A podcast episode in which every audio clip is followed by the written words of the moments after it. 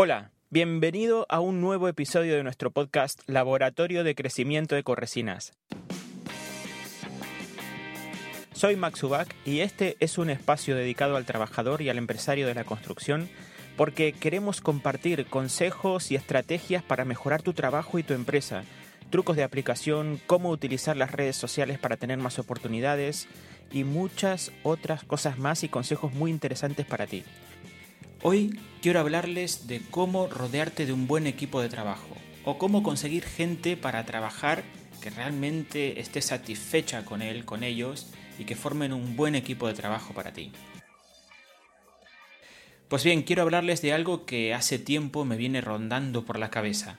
Como ya sabéis, en este podcast intentamos hablar de cosas que son un problema para los que estamos en el mundo de la obra y encontrar soluciones, ayudar, ayudar a quien quiera escucharnos para que estas soluciones nos puedan mejorar el trabajo y nuestras vidas. Antes que nada, quiero decir que estos temas de los que hablo aquí no son cosas que se me ocurren a mí por arte de magia, eh, sino que llevo ya bastante tiempo estudiando temas relacionados con la obra y la empresa, porque me gusta, me apasiona, y lo que quiero hacer con este podcast es transcribir a todos vosotros estas ideas que considero que son muchas de ellas clave para la organización de la obra, para el crecimiento personal y para el crecimiento de tu empresa, de tu emprendimiento. Este tema del que quiero hablar hoy se me ocurrió porque hace unas semanas escuché una entrevista de un empresario mexicano que se llama Sebastián Garza T, donde habla de su método para rodearse de gente que quiera participar en su equipo, o mejor dicho, de gente que aporten la calidad que él quiere imprimir a sus proyectos. Y lo explicó de una manera muy resumida, pero que yo considero de mucha utilidad para todos nosotros y que nos va a ser de una ayuda muy interesante para tener más claridad a la hora de encontrar gente o colaboradores que quieran trabajar con nosotros o, unirse incluso a nuestro equipo de trabajo, tanto gente interna, empleados de nuestra empresa o trabajadores autónomos que quieran sumarse a nuestro equipo de trabajo.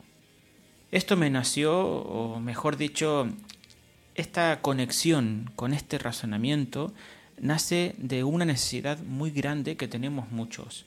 Y es que cuando hablo con pintores, empresarios de empresas de reformas, gente de la construcción en general que quiere tirar para adelante sus proyectos, se topan y nos topamos todos, porque me incluyo en esta frase, con algo que, y es que no hay gente buena para trabajar. Es una frase que me dicen muchos, es que no encuentro gente para trabajar, es que no hay gente para trabajar, es que quien he dejado pues en la obra me ha pasado tal cosa o tal otra y no funciona y se van y entran y, y no hay gente para trabajar es algo realmente que me dice mucha gente y creo que es un problema importante, por eso he hecho este audio. Y muchos de los problemas en la obra vienen porque dejamos a alguien para hacer un trabajo y nos cuesta encontrar gente que sea realmente autónoma en la obra, que esté atento a la hora de aprender, que de ser responsable a la hora de aplicar productos, gente a quien podamos tenerle confianza. ¿Cuántas veces nos ha pasado que dejamos a alguien en la obra y cuando regresamos al trabajo eh, está por la mitad, está todo por la mitad, o no está bien acabado, o los productos no se han mezclado como deben hacerse, o han tardado más de la cuenta, o han trabajado sin protección y se manchan otros elementos de la casa del cliente. Ya sé que quizás de lo que hablo son extremos muchas veces, pero Conozco pintores autónomos y empresarios de la construcción que llevan años intentando reunir un grupo de gente que trabajen como ellos quieren. Esto sin duda es un duro impedimento a la hora de experimentar un crecimiento en una empresa. No podemos pensar en tomar más trabajo si no tenemos en nuestro equipo gente capaz que pueda asumir una responsabilidad en los proyectos que nos exigen nuestros clientes. Quizás podrías pensar que todo depende del dinero, de lo que paguemos. Si pagamos más tendremos gente mejor. Pero no es así, eh, no todo es así, mejor dicho. El dinero sin duda es un elemento muy importante, pero no es lo que más importante. el dinero que puedes pagar será un elemento más para que la persona se sienta comprometida en tu proyecto, pero debes cuidar otras cosas para que alguien que quiera trabajar contigo en tu equipo se quede a trabajar contigo por un tiempo prolongado y que tú puedas tener la tranquilidad de tener a alguien de confianza trabajando allí en tu equipo. Pero vamos a hablar más adelante de estas cosas que debes tener en cuenta sobre cómo retener a gente de calidad. Ahora lo que nos toca es hablar de cómo rodearte de gente de calidad, o mejor dicho, cómo traer a tu equipo de trabajo a gente de calidad. Ahora, y para empezar, quiero traerte este concepto que me pareció muy útil y que considero que es el punto inicial que debes tener en cuenta a la hora de contratar a un empleado o de elegir a un colaborador autónomo para asumir proyectos de obras en común para tu empresa. Pues bien, para contratar a alguien debes pensar en primer lugar qué quieres de esa persona. Y lo mejor es pensar en dos conceptos. El primero es que esa persona esté alineada con los valores que quieres transmitir a tu empresa. Es decir, debes pensar qué quieres transmitir. Responsabilidad, trabajo, una buena presencia, compromiso, entrega, mm, vocación de servicio al cliente, empatía, disponibilidad. Podemos hacer una lista larga. Pero debes pensar en eso, en cuáles son los valores que quieres transmitir a tu cliente, cuáles son los valores que quieres que tu empresa entregue a tu cliente. Que te guste hacer tu trabajo, por ejemplo, ahora se me viene otro más en mente. Estos valores son básicos. Hazte una lista de estos valores. Traza un perfil con estos valores, pero antes asegúrate de que tú también los vas a dar.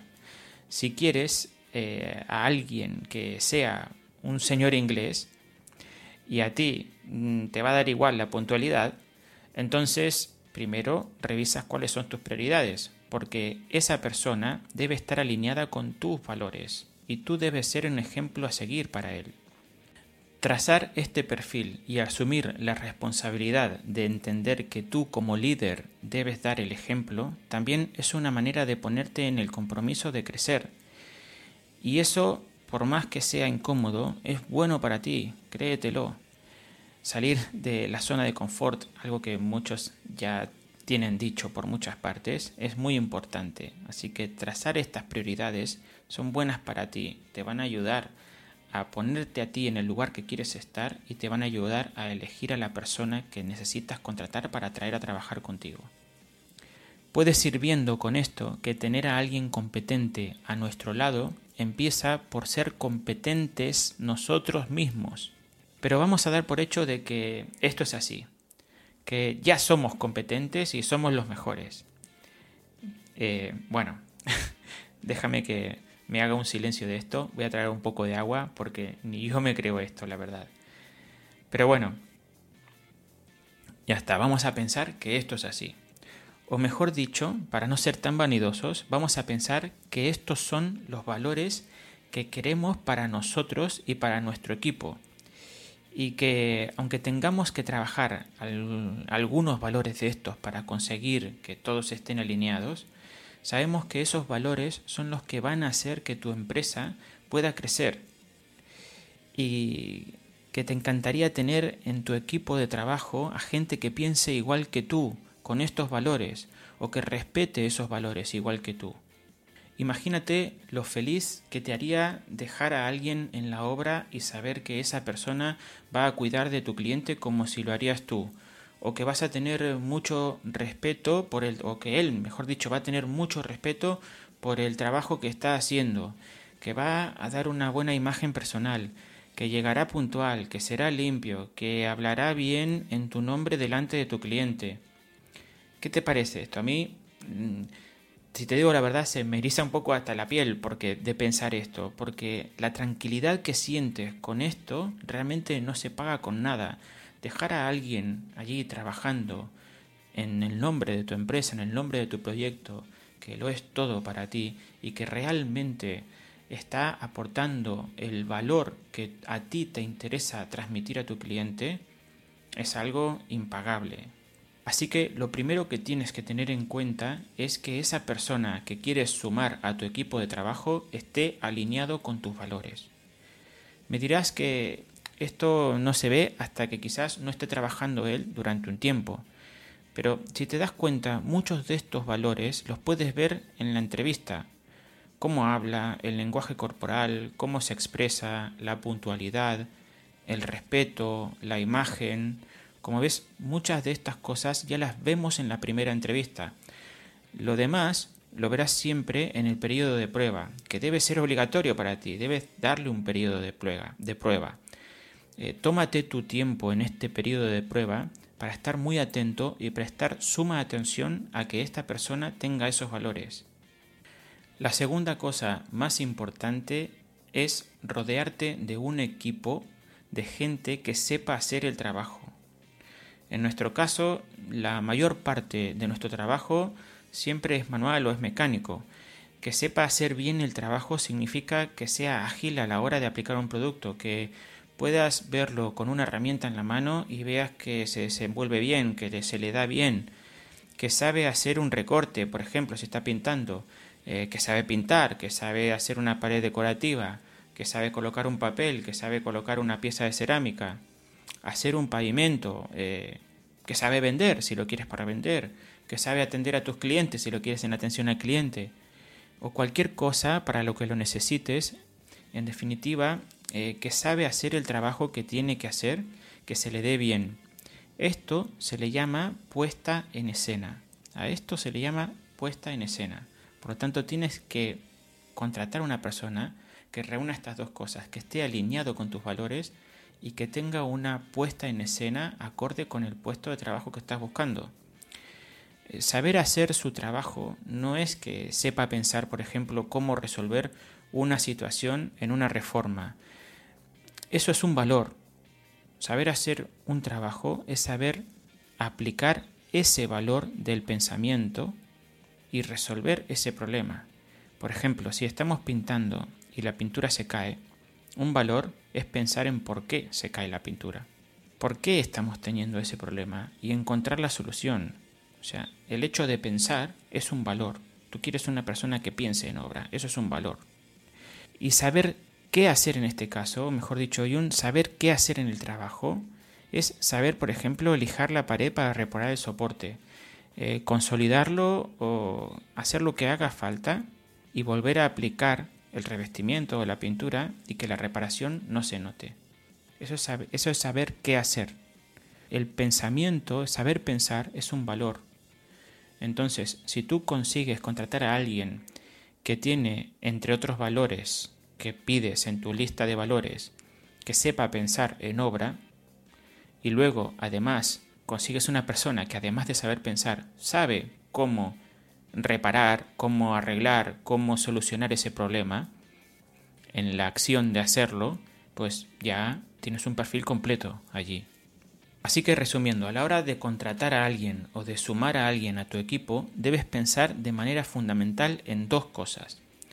La primera es que esté alineado con tus valores o con los valores que quieres para tu empresa. Y la segunda es que sepa hacer su trabajo. Para mí, sinceramente, la primera es más importante que la segunda. Aunque la segunda tiene una fecha de caducidad. Ahora te explico. Una persona que está alineada con tus valores, pero que no sabe hacer del todo bien su trabajo, aunque ya ha trabajado de lo que buscas, quizás solo necesite formación. Si tiene los valores bien implantados, aprender le resultará fácil a él y a ti enseñarle también te resultará fácil. O sea que este es un buen tipo de perfil para poder contratar o para poder sumar a tu equipo. Si está alineado con tus valores, pero lo quieres para impermeabilizar, por ejemplo, y resulta que ha trabajado de dependiente de una farmacia y nunca ha cogido un rodillo y nunca ha estado en la obra, quizás es mejor no contratarlo, tomar otra decisión, porque te llevará mucho tiempo para formarlo, por más que esté alineado con tus valores puedes ofrecerle también otro puesto de trabajo inferior en el que estás buscando para que vaya adquiriendo experiencia y siempre y cuando lo necesites, por, por supuesto, ¿sí? Pero puedes darle otro tipo de trabajo para que él vaya formándose en aquello que quieres, siempre que le guste, darle en un futuro. Una persona que sabe hacer muy bien su trabajo, pero que no está alineada con tus valores, es un peligro muy latente para tu equipo. Vigila con esto. Este perfil es el más difícil de todos. ¿Por qué? Porque nos encanta que la gente sepa trabajar. Pero puede ser que a corto o medio plazo sea un problema que te costará muchísimo desprenderte de él, porque siempre estarás atado a los resultados de su trabajo. Y sin embargo, es importante detectar esto a tiempo y entender que no es sano para ti ni para tu equipo traer a alguien que no esté alineado con tus valores, porque al final esto a la larga te dará problemas, por más que sepa hacer bien su trabajo. Una persona que está alineada con tus valores y que además sabe hacer bien su trabajo es un diamante en bruto para mí debe ser un objetivo para ti a la hora de crear un equipo de trabajo, tanto sea formando a personas que comparten tus valores o si tienes la suerte de encontrarte con uno de estos. Haz lo posible siempre por no dejar que se escape, porque estás logrando todo lo que necesitas. Alguien que transmite aquello que quieres transmitir a tus clientes en tu nombre y además que sabe hacer su trabajo. Más no se puede pedir de una persona así. Y esto te lo puedes encontrar tanto en tu personal propio de tu empresa, en tu equipo propio de trabajo, o en otros colaboradores, porque también crecer significa formar sinergias con otros colaboradores, con gente eh, que están en el mismo oficio que nosotros, que por ejemplo también son pintores o también son alicatadores o también son fontaneros, y que nosotros no llegamos a un trabajo y que podemos confiar en ellos para mandarlos a que hagan el trabajo en nuestro nombre. Sin embargo, son empresas independientes, pero también forman parte de tu equipo. Esta gente también debe estar alineada con tus valores. Muy importante y por supuesto saber hacer su trabajo. Ahora me vas a decir que es difícil encontrar gente así. Y la verdad es que sí, claro que lo es. Nada es gratis, todo cuesta.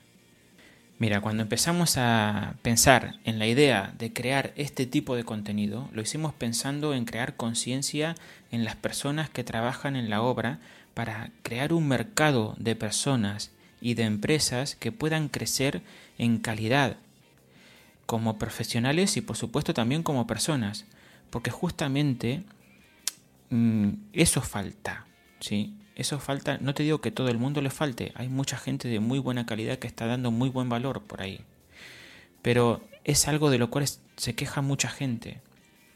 Entonces nuestra intención es justamente esto, porque justamente creando más profesionales ayudaríamos a solucionar un problema como este que muchos dicen que no hay gente buena para trabajar.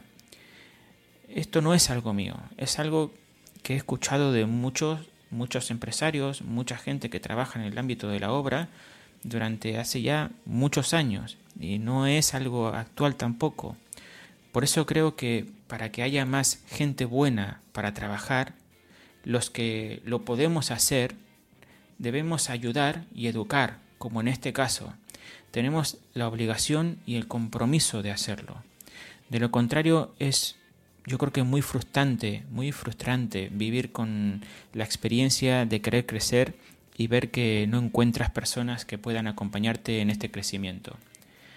Así que te invito, por el bien de todos, por tu bien y por el bien de todos los que estamos en este mundo de la construcción, a que compartas este contenido, a que hables con tus colegas y les digas que esto que has descubierto, que les puedas enseñar esto que has descubierto, que estamos haciendo este podcast o este vídeo y que nos pueden escuchar ellos también, porque creo que cuanto más seamos, más capaces seremos de crear una profesión de calidad, valorada y respetada por muchos.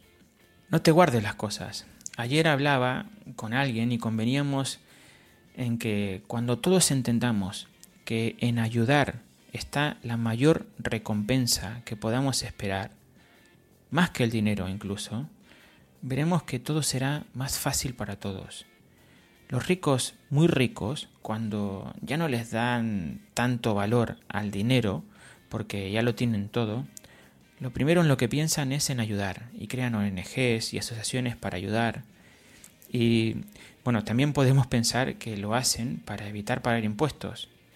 Posiblemente también haya algo de esto detrás, porque son ricos, y si han sido ricos o son ricos, no son tontos. Por algo son ricos. Pero han asociado el beneficio de generar riqueza con la obtención del beneficio que les supone sentir que están ayudando a alguien. El valor del tiempo y el valor de recibir satisfacción por ayudar son más importantes que el dinero. Piensa en esto, y el dinero y la felicidad siempre vendrán solos detrás de esto. Si podemos ayudar y podemos entregar esa ayuda de verdad, de corazón, honesta, sincera, el beneficio que estamos obteniendo de, esa ayuda realmente es más importante que todo lo que podamos considerar que nos pueda aportar el dinero. Después del dinero, después de que obtenemos el dinero y somos ricos, eh, siempre la humanidad baja a sus principios y el, y el hecho de ayudar es un principio de la humanidad. Así que cuenta con esto, cuenta con esto. Bueno, te he dado un sermón un poco ahora, no quiero enrollarme más con este tema. Y hoy en día bueno, por terminar, hoy en día el mundo creo que necesita que los humanos tengamos conciencia definida de ayudar, la conciencia de ayudar. Bueno, más atrás te dije que también iba a hablar de cómo retener a tu equipo cuando consigues gente buena a tu alrededor. Pero te propongo algo, porque no quiero que este podcast sea algo muy largo y ya nos estamos alargando un poco y porque me encantaría saber también qué piensas de todo esto. Así que déjame un mensaje en Instagram, en Facebook, en YouTube, donde sea que nos encuentres por ahí, y dime si quieres que siga hablando de cómo retener a la gente buena en tu equipo en los próximos contenidos. Te dejo esta tarea y te dejo pensando un poco. Ahora quiero que recuerdes algo también muy importante, y es que en Ecoresinas queremos sumarnos a tu equipo de trabajo. Queremos ayudarte a crecer y que cuentes con nosotros para tus obras.